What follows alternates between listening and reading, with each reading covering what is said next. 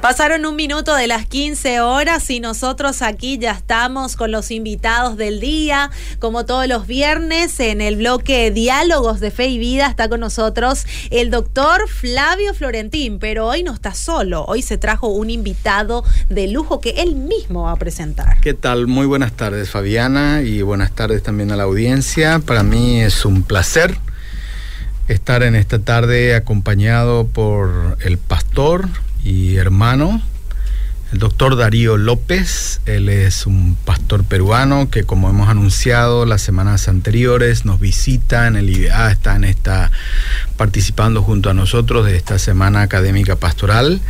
Y le hemos invitado para estar con nosotros en esta tarde, conversar un poquito sobre un tema que ya enseguida les voy a anunciar. Quiero solamente presentar un poquito a nuestro invitado. Primero, antes de presentarlo, quiero que nos salude. ¿Qué tal, Darío? ¿Cómo estás? Muy bien, gracias a Dios. Buenas tardes y muy contento de estar en este espacio informativo. Y especialmente si llega a mucho público muy diverso aquí en Paraguay. Eso, muchas gracias por estar con nosotros. Quiero comentarle a nuestra audiencia que el pastor Darío es peruano, este, y actualmente, para que podamos ver un poquito que vamos a conversar con una persona que tiene probablemente sobrada experiencia del tema que va a hablarnos, hace 40 años que está en el pastorado, En el pastorado y actualmente es pastor de la iglesia Monte Sinaí de Villa María del Triunfo en Lima. Pertenece a las iglesias de Dios pero este, Darío ha hecho sus estudios doctorales en el Reino Unido, ha graduado en la Universidad de Oxford, eh, trabajó en su tesis doctoral sobre el tema de pastoral y derechos humanos, algo así, ¿verdad?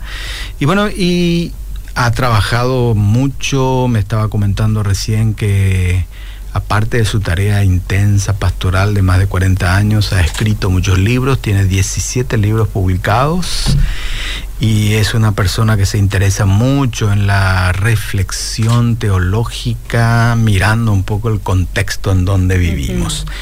Pero hoy le dije a Darío, ¿por qué no conversamos un poquito acerca de cómo una persona, ya sea varón o mujer, puede estar teniendo eh, ¿Cómo puede descubrir ¿verdad? aquellas señales que tiene en su vida de parte del Señor para decir, bueno, parece que yo tengo un llamado al pastorado o un llamado al servicio en el reino de Dios? Hoy en día tenemos que nosotros admitir ¿verdad? que el reino de Dios nos necesita a todos, ¿verdad? a evangelistas, pastores, a maestros, pero específicamente en esta tarde quiero conversar un poquito con Darío sobre el tema, bueno, ¿Por dónde va ese llamado pastoral? ¿Por dónde yo puedo decir, sí, estoy sintiendo? Y tal vez si Darío nos ayuda un poquitito a comentarnos su propia experiencia, ¿verdad? Si recuerda, tantos años atrás, ¿verdad? Más de 40 años. ¿Qué, ¿Cómo, le, le, movió? ¿Qué es lo que le movió para decir, sí, Señor, voy a aceptar el llamado pastoral? ¿Por dónde arrancamos, Darío, ahí? Yo no sería de aquellos que diría que ha tenido una experiencia extraordinaria, que una voz me ha hablado, o que un ayuno escuché. Como Pablo camino a, Damasco, ¿no? Creo que tampoco es que fue casual. Okay. Creo que fue un, proceso. En el año 1980 estaba acabando de estudiar en la universidad y la iglesia se quedaba sin pastor.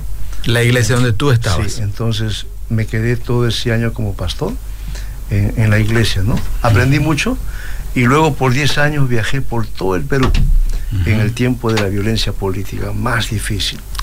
Y fue en ese tránsito que poco a poco fui entendiendo que Dios me llamaba para dejar la profesión eh, y entonces dedicarme más a la tarea pastoral. Darío, perdón, ¿y, tu profesión inicial entonces es ingeniería de pesca? Ingeniería de pesca. Eso no, no. ¿Qué, sería eso? Porque acá de pesca solamente con pequeñas, pequeños palitos hacemos nosotros. No, no, no, este, son varias especialidades. ¿no? este, este, pesca en el sentido propiamente dicho, en fuentes de agua, mar, ríos. Industrial sería eso. Sí. sí. Y lo otro es, eso se llama transformación, que sería más industrial. Lo otro es la crianza o la piscicultura. Pero yo me especialicé en control de calidad. Okay. Esa era mi especialidad, ¿no? Y estando trabajando ahí, este, quedó tu iglesia sin pastor. No, en realidad nunca ejercí la, la profesión. Yo Ujú, cuando ujú. acababa de estudiar la universidad, entonces me dediqué a ser pastor y luego hice un intermedio de 11 años mientras me dediqué a viajar por el Perú acompañando a los grupos bíblicos en la universidad. Mm. Y ahí conocí el país de primera mano, ¿no? No lo conocí por la biblioteca, sino por la realidad misma. Y fui obligado ahí a, a leer mucho sobre historia, antropología, sociología. Me hice autodidacta. Mm. Y des- ahí en ese tránsito es que descubrí el corazón pastoral, Ujú. acompañando a estudiantes en circunstancias muy difíciles para el país. Mm. Ya luego regresé en el año, en el año ah, 91 a ser ya pastor, eh, propiamente dicho, ¿no? Ujú. Pero el trabajo pastoral lo he, lo he hecho desde 1980, ¿no? Ujú. Por eso es que digo que no es que fue algo extraordinario, no, algo que se fue dando en la vida misma, ¿no? Mm. Y fui entendiendo que ese era el camino que debía seguir.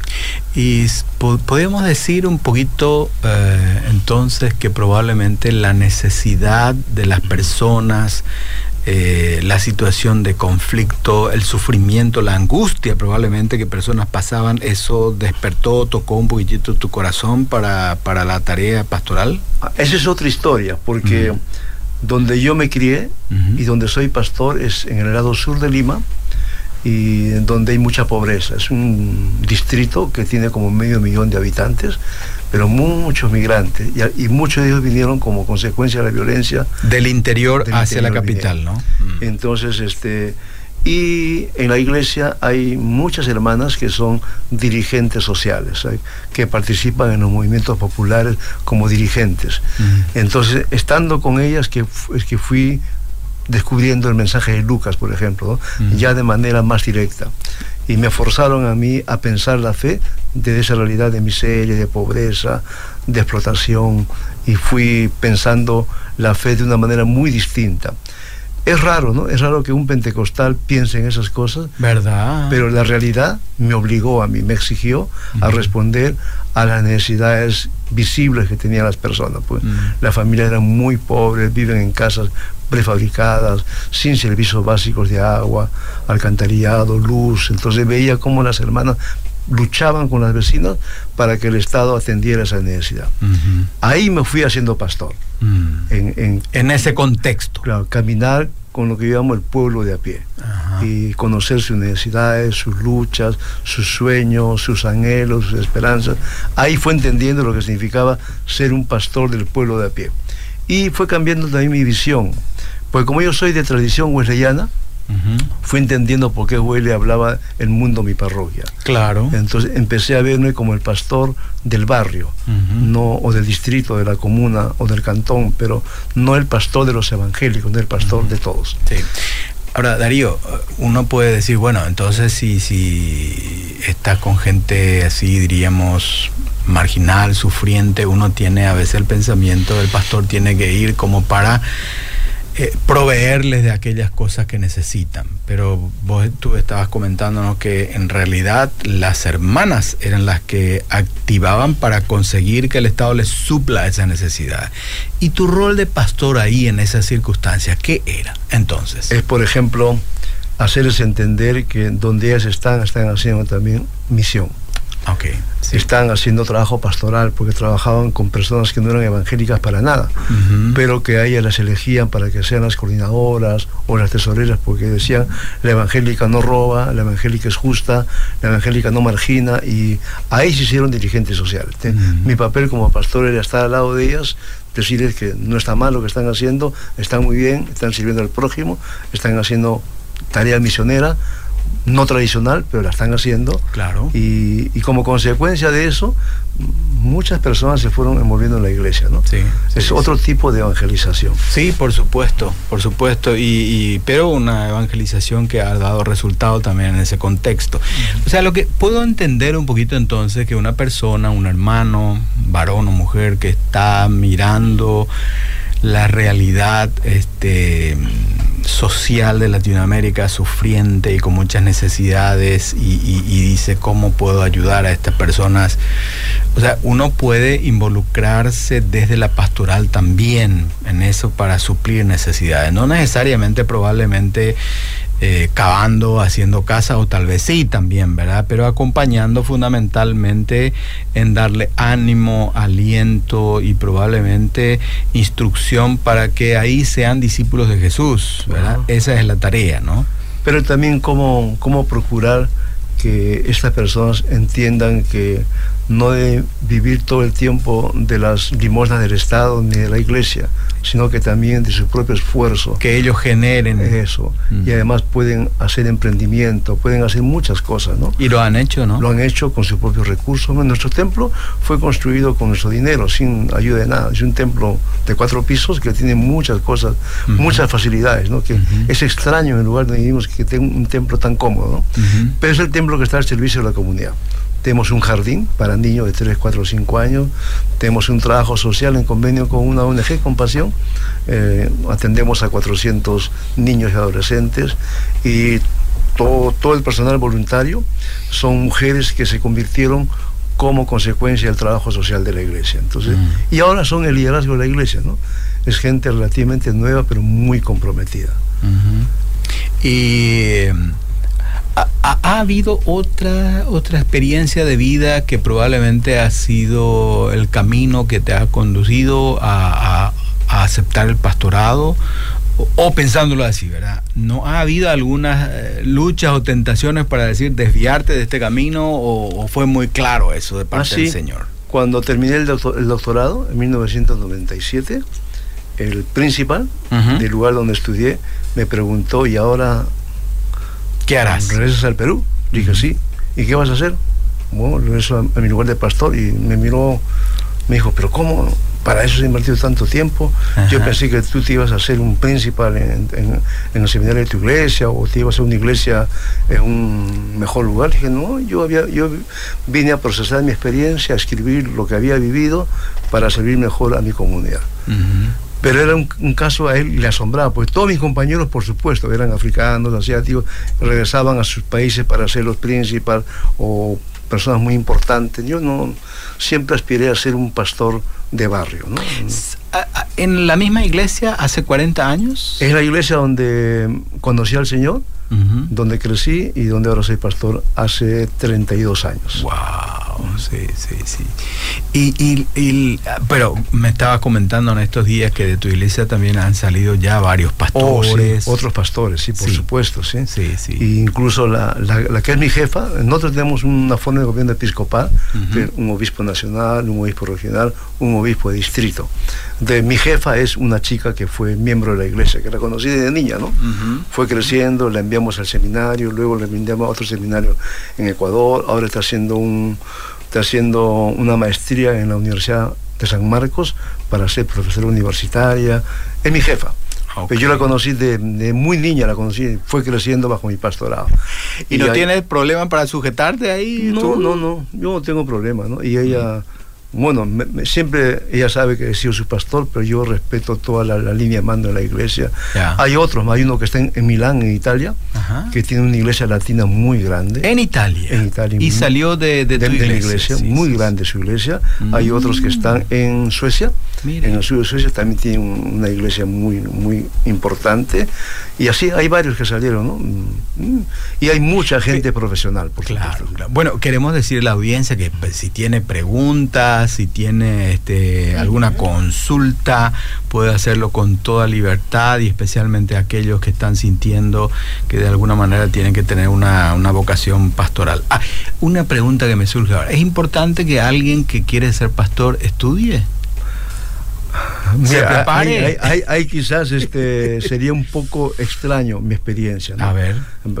Yo le mencioné que fui autodidacta. Sí. Este, leí leí mucho sobre eh, ciencias sociales, pero también leía mucho sobre teología, mm. porque la circunstancia que vivía el país nos obligaba, por ejemplo, a pensar cómo defender el, derecho a la vida, cómo luchar por la justicia, cómo hacer para que la gente tenga memoria colectiva, eh, cómo lograr la verdad luego de tantos años de violencia. Entonces leí a Molman, uh Molman, leí a mucho a Gustavo Gutiérrez, el teólogo mm, católico, leí a los teólogos protestantes más importantes, pero leí por propia cuenta. Por interés propio. Cuando fui a un seminario, lo único que hice fue aprender el griego, que es muy útil, y a procesar toda la información que yo tenía necesariamente no aprendí mucho, pues yo tenía una experiencia eh, que creo que me ayudó mucho en eso. ¿no? Entonces, yo fui pastor antes de ir a un seminario. Okay. Luego sí entendí que sí necesitaba algunas herramientas importantes ¿no? para el trabajo pastoral. Ya luego hice, hice todo lo demás. ¿no? Entonces, mm, mi interés es Nuevo Testamento ese es mi interés, y del Nuevo Testamento Lucas hecho, ¿no? Entonces, pero no es que no sepa toda la Biblia, ¿no? Sí, Puedo, puedo escribir con facilidad sobre el Antiguo y Nuevo Testamento, eh, pero eh, mi interés es Lucas y Hechos, ¿no? Ok, ok. ¿Y tu predicación siempre está basada en esos libros? O? Ah, no. Eh, utilizo mucho ese asunto del círculo hermenéutico y la doble contextualización. Voy del contexto al texto o del texto al contexto. por ejemplo, este domingo ya tengo, sé lo que voy a predicar. ¿En tu iglesia? Sí, sobre 2 Samuel 11. y, eh, incluso pensé el título que casi nunca uso. ¿qué, relato era 2 Samuel 11? Es este, ¿Me refresca un poquito? Es David cuando debiendo ir a la guerra, no va a la guerra, envía a Joab y, ah, él se queda. Y él se queda a meditar un poquito. Holgazaneando y, ahí, empiezan los problemas. Ahí empiezan los problemas. Sube, a la terraza y, todo eso. Entonces, ¿cómo empiezan los problemas? ¿no? ¿Cómo empiezan Cuando uno evade la responsabilidad, cuando uno mira lo que no debe ver, cuando uno hace lo que no debe hacer y encima de eso ya, ya tenés el bosquejo de tu sermón tengo, pues tengo la mente en el corazón. Ya sé lo que tengo que decir ¿no? amén qué bueno. Creo que esa es una tarea muy importante también para los pastores no eh, reflexionar un poquito sobre la realidad que están luchando nuestros hermanos en el día a día y de ahí ir al texto y tratar un poquito de nuestra mente y nuestro corazón, por supuesto orando al Señor, también pidiendo la voz de Dios para esa gente, ¿no? Importantísimo eso es. Entonces, tu reflexión no solamente está en Lucas y en, Hechos, ¿verdad? Como a veces es la tentación de algunos predicadores que nos hablan de ciertos, eh, de ciertos libros en especial, ¿verdad? a veces llama la atención Lucas y Hechos? Ah, por el papel de las mujeres en Lucas. Muy importante es el, el, evangelio que le da más notoriedad a las mujeres. Las mujeres hablan con su silencio, con sus gestos, y además porque Lucas tiene más interés en la gente de la periferia. Muestra a un Jesús en conexión con la gente del pueblo. Y desde el inicio, siempre me interesó porque conectaba muy bien con este, lo que yo vivía como pastor. Ah, no es que los otros evangelios no, ¿no? Pero Lucas me llamó mucho la atención, siempre. ¿Y hechos? Ah, hechos por el papel del Espíritu pues son un solo libro, ¿no? en dos tomos. Y yo siempre lo he visto así, que el Evangelio muestra cómo la buena noticia del reino de Dios va de la periferia al centro, de Galilea a Jerusalén, y Hechos muestra igual, de la periferia al centro, de Jerusalén a Roma. Entonces el Evangelio va así desde abajo, va transformando y va llegando al centro de poder. Y por eso cuando hablo de política digo que los cambios sociales no necesariamente vienen de arriba, la historia muestra que desde abajo se tejen nuevas posibilidades de hacer las cosas mejor. Por eso es que me interesa mucho esos libros. ¿no? Pero, como digo, no es que este, desconozca lo otro. Por ejemplo, escribí en homenaje a don Juan Stan este, un trabajo sobre eh, Apocalipsis 13, las dos bestias. ¿no? Eh, nunca había escrito, pero dije, en homenaje a don Juan Stan, que es un experto en Apocalipsis, voy a escribir sobre el lado oscuro del poder. Y ahí está, o sea, sí, no es que no escriba, ¿no? a veces hago series, puedo predicar sobre el Padre Nuestro un mes, dos meses, hago series, pero más es que eh, respondo a lo que va pasando. Don Juan Stam, para aquellos que no lo conocen, es, él es americano, ¿no?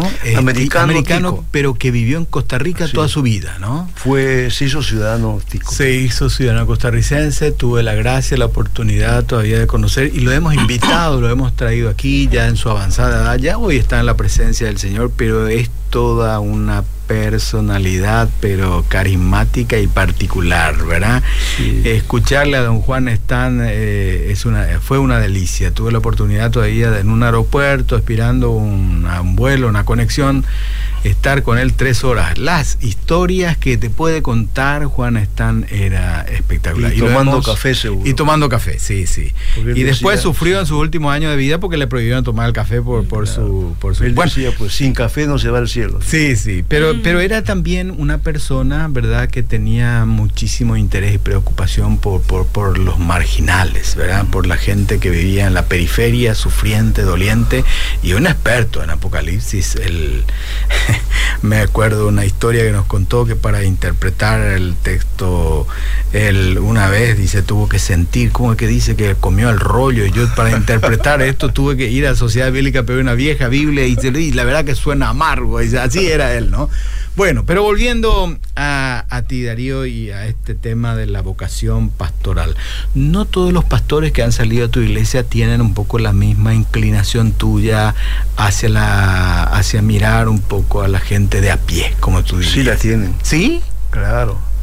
A su manera, pero la tiene. Eh, mire, me pregunto el hermano pastor que está en Italia. Italia, él trabaja mucho con los latinos, ayuda mucho a los latinos. Y eso sí que están de a pie también en esos lugares, ¿no? La otra chica que es mi jefa tiene un comedor popular en su iglesia y trabaja con, con, mujeres también. Okay. El otro que trabaja en el norte de Lima también tiene un trabajo parecido. Sí, a su manera lo hacen, ¿no? Les ha quedado. Este, Les ha quedado el, virus este, ¿sí? ¿verdad? Sí, sí, sí, sí.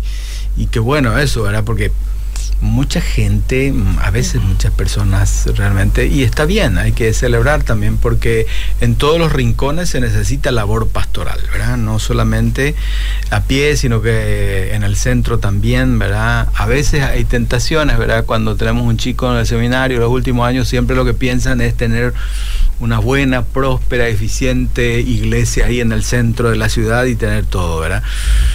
Creo que la tarea pastoral siempre es una tarea eh, de, transpiración, ¿no es cierto? Constante y permanentemente, no solamente por la persona, sino por su realidad, ¿verdad? Y tratar de que en esa realidad en que está esa persona o tu iglesia pueda generarse este, los cambios que tiene. Si hoy pensás, Darío, ¿qué tres cosas puedes decir en mi tarea pastoral? Esto agradezco a Dios o me ha hecho feliz. Lo primero es la gratitud de las personas. Oh, qué bueno. Eso para mí es muy importante. Sí. Lo otro es su solidaridad en todo momento.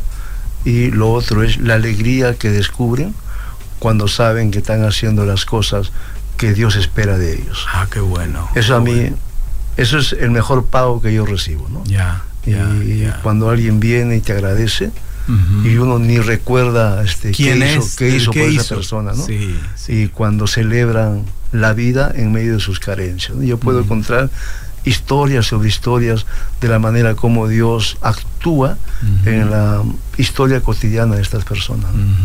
Qué bueno. Y si pensamos en frustración, ¿qué oh. diría? Mira, yo aprendí, si quieres ser pastor, primero tienes que saber llorar. Ah, qué bueno, eso es un buen punto. Si, buen no sabes llorar, no estás calificado para, para, ser, pastor. sí. Y lo otro que aprendí es, si quieres ser buen pastor, empieza limpiando los servicios higiénicos de la iglesia. ¿En serio? ¿Empezaste tú así? Yo lo hago. Hasta Por ejemplo, yo me río porque en, en los vecinos saben que soy el pastor, pero como no está, como son católicos me dicen padre, ¿no? Ah. Padre, buenos días. Entonces, pero a veces también yo ¿Y también le das la bendición así? Sí, no, pues, así no, no, pero, pero sí, sí les hablo. Ellos saben, ¿no? Sí. Y lo otro es que ah, normalmente me, he visto así, ¿no? Eh, y entonces a veces me confunden como que soy el, el que cuida la iglesia o el que limpia el jardín. No, pero cuando se entera que soy el pastor, cambia su, manera. sí. a, mí me alegra bastante porque eh, te conecta con la gente, ¿no? si, si, yo tengo que recomendarle algo a alguien es que para ser un pastor hay que conectarse con la gente, Fundamental. hay que entender su lenguaje. Jesús es el modelo ahí. El modelo, exacto. Sí, sí. Eso yo lo aprendí de mi primer pastor. ¿no? Entonces hay que saber llorar. Sí, porque si no, porque ¿Vas a llorar de alegría o vas a llorar de profunda tristeza? Pero siempre vas a llorar. ¿Vas a llorar de impotencia cuando no puedes resolver las cosas? ¿O vas a llorar de gratitud también?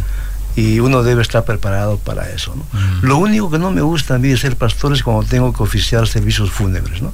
Pero hay que hacerlo. Sí, ¿por qué? Porque a veces tengo que hacerlo en, en familias que no son evangélicas y me siento mentiroso de decir que descanse en paz. Entonces, no, yo, porque yo sé que eso, eso, eso no es así. ¿no? es así. Entonces, este, sí, pero... Y tampoco no soy de los pastores que utilizan ese momento para evangelizar. Claro. Porque a veces quiere que la gente se, se convierta. hay, que, hay que acompañarles en el duelo, en el proceso del duelo. Saber que la ausencia, cuando pasan los días, duele más. Eso lo aprendí hace años. ¿no? Lo hago, voy. ¿no? Y a veces me da mucho gusto cuando los evangélicos me invitan a que vaya a oficiar. A este, oficiar alguna palabra de esperanza y cosas así. Y eso porque por, por la conexión con la gente. O a veces salgo de mi casa con mi Biblia, se para una mototaxi y me dice, pastor, ¿va al culto? Le digo, sí. Y lo miro y digo, ¿dónde, ¿dónde me conoce? Yo no lo conozco, pero ellos me conocen. Mm. Me llevan, ¿no? Nunca me quieren cobrar, pero digo, no, no, no, el obrero tiene un salario. ¿Pero por qué me conoce? Porque sus hijos han estado en el jardín o han mm. recibido algún beneficio. Me, conocen a mí, ¿no? Claro, a Dios gracias, nunca me han asaltado, ¿no? Ah, claro. Pero, entonces, pero pues el barrio tampoco es un barrio muy, muy tranquilo, ¿no? Muy tranquilo. Darío, ¿nunca predicaste con corbata o sí? Ah, obligado. obligado. Cuando es matrimonios. Ah, claro. O cuando tengo que ir a predicar a otra iglesia que es muy estricta. Yo recuerdo hace años fui a una iglesia en Nazareno mm. y entonces eh, mi amigo el pastor antes que me, prestó una corbata y me la puso, ¿no? Dijo acá. Oh, sí. Eh, cuando son cosas oficiales y me siento como un pingüino, así con, con, terno, pero eh, lo hago, ¿no? no Tampoco me hago problema en eso, ¿no? Podemos decir entonces contigo, Darío, que estás llegando feliz y agradecido a Dios por el servicio que te ha tocado hacer. Sí, nunca me voy a arrepentir de eso, ¿no? Creo que es la mejor elección que pude hacer, porque además este, si no hubiera sido eso, hubiera estado en otro lado. ¿no? y que hubiera, hubiera sido otra historia completamente distinta. Solamente para explicar, cuando yo estaba empezando en la universidad, eso fue el año 74, hace mucho tiempo. Eh, yo tenía mucha simpatía por un grupo político maoísta de extrema izquierda. y ahí aprendí cómo los partidos políticos utilizan a las chicas para atraer a los muchachos. ¿no? Mm. Entonces me invitaron a, que asista a una escuela de formación de cuadros, de cuadros políticos, que era un mes encerrado en una universidad nacional muy famosa. No recuerdo por qué razón no fui a esa escuela de cuadros, pero si hubiera ido a esa escuela de cuadros, mi vida, mi vida hubiera sido completamente distinta. Mm. Pero paralelamente ya iba a la iglesia. Entonces por eso digo que conocer este, la iglesia me salvó de estar en otro camino. Okay. Bueno, Darío, y Fabiana, gracias por la oportunidad que nos permitiste no, gracias a ustedes. Yo me quedé súper atenta. Realmente es impresionante el testimonio. La gente está escribiendo, te agradece por el testimonio. Eh, te agradecemos nosotros también acá tu presencia y que puedas contar un poco tu experiencia también en tu llamado. Y gracias por visitar Paraguay. ¿Contento, Darío, de estar feliz, con nosotros? Feliz de haber estado casi como un monje trapense ahí en, el instituto. En el instituto Sí, porque este, le conté ¿no? que eh, las habitaciones son parecen celdas monásticas, mm. ¿no? Entonces, este, y la tranquilidad, eh, escuchar los pájaros temprano. La contemplación. Sí, la contemplación, el silencio. Aunque ustedes me dicen que están en sequía, como yo vivo en una mm. ciudad que es un desierto, para, mí todo es verde. Todo es verde. disfruto mucho. Qué bueno. Disfruto mucho el silencio, la soledad y todo eso. Porque en donde vivo eso no es posible. Claro, claro. Muchas gracias por estar con nosotros. Este, gracias también por siempre escribir tan amenamente tus pensamientos en el Facebook. Este, aprovechamos siempre eso. Siempre es desafiante y nos permite un poco conectarnos con esa realidad del mundo que está en medio de nosotros y que nunca hay que dejar de observar, de mirar y también de servir en ese lugar. Muy agradecido, muchas bendiciones en el retorno a tu servicio. A ustedes, muchas gracias. Muy Muchas gracias también a ustedes.